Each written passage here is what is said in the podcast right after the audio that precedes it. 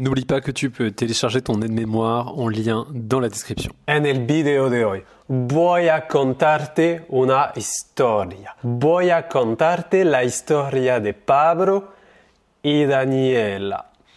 Ambos tienen una familia grande. Pablo tiene un hermanastro y dos hermanas. Daniela tiene dos hermanos y una hermanastra. Pablo y Daniela tienen el proyecto de casarse, pero hay un problema. Daniela tiene miedo y no sabe si Pablo es el hombre de su vida. Esta mañana decidió ver a su abuelo porque tiene muchas experiencias sobre la vida. Hola abuelo, ¿qué tal? Hace mucho tiempo que no te veo. Hola cariño, todo bien y tú cómo va mi nieta preferida. Para ser sincera, no me siento muy bien. Tengo que casarme pronto y no sé si tengo ganas. He pedido ayuda a mis padres, pero no pueden ayudarme. Me siento estresado, no sé si quiero un esposo. Pobre Daniela, entiendo mucho lo que sientes. Es difícil dar consejos porque con tu abuela no lo pensé nada. Deberías preguntarle a tu madrina, te dará mejores consejos. Daniela, decepcionada, decidió ver a su madrina para discutir. Hola, madrina, ¿qué tal? Necesito consejos. Hola, Daniela, por supuesto, dime todo. Tengo que casarme, pero no sé si quiero hacerlo con Pablo. Es amable, pero no sé. Tener hijos es una decisión muy grande. Quiero un hijo y dos hijas, pero no creo que sea mi alma gemela. Espera, espera, cariño. Si no lo sientes, no lo hagas. Toma unas vacaciones para pensarlo. Una de mis primas ya hizo este error y no quiero que te pase a ti. Vale, muchas gracias. Voy a tomar unos días de descanso. Daniela decidió seguir los consejos y tomar unas vacaciones. Finalmente eligió ir a Barcelona porque hace buen tiempo y a ella le gusta la playa. Después de unos días, se cruzó por casualidad a su primo cerca de la playa de Barcelona. Oye, Daniela, ¿qué tal? ¿Qué haces aquí? Me alegro de verte. Hola, Roberto, qué sorpresa Daniela decidió contarle toda su historia. Roberto, conmovido, decidió invitarla a tomar un café a su apartamento. En el piso de Roberto hay muchas personas. Su madre, su padrastro y también su novia. A Roberto no le gusta su padrastro.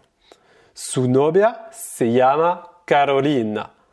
Tiene una madrastra y ella tampoco le gusta. En el piso, Carolina habló mucho con Daniela. Se conmovió también con la historia de Daniela. Cogió su teléfono para llamar a su mejor amigo Paul, que está soltero. Él, desafortunadamente, no tiene padres. Vive con su tío y su tía que cuidan de él.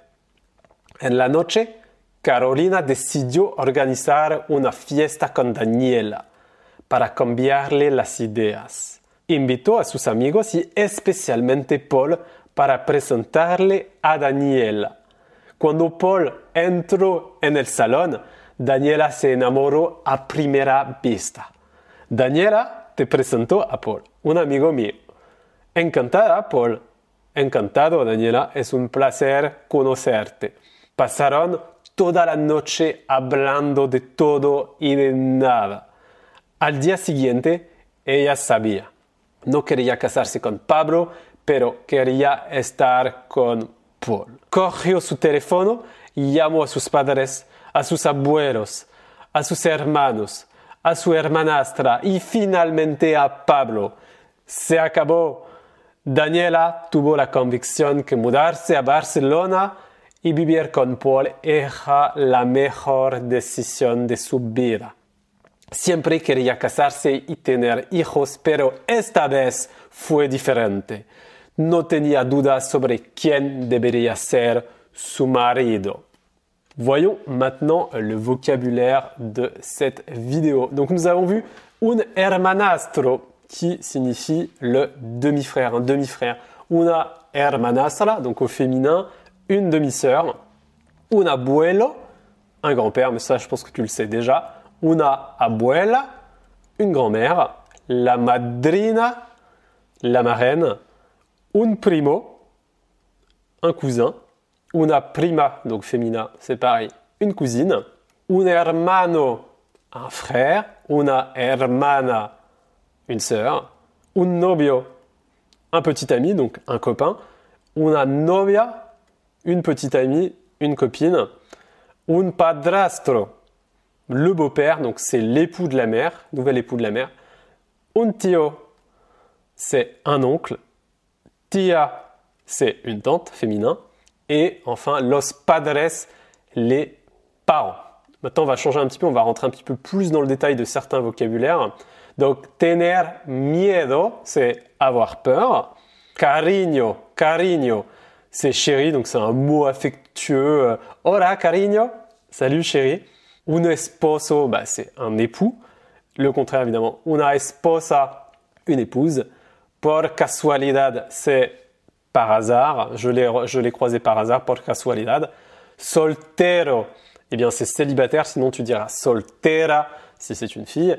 Mudarse, c'est déménager. Et enfin, alma gemela, c'est sœur. Si tu veux regarder d'autres vidéos, tu peux regarder ma vidéo sur C ou ma dernière vidéo sur l'impératif. Je te rappelle que tu trouveras dans la description l'aide-mémoire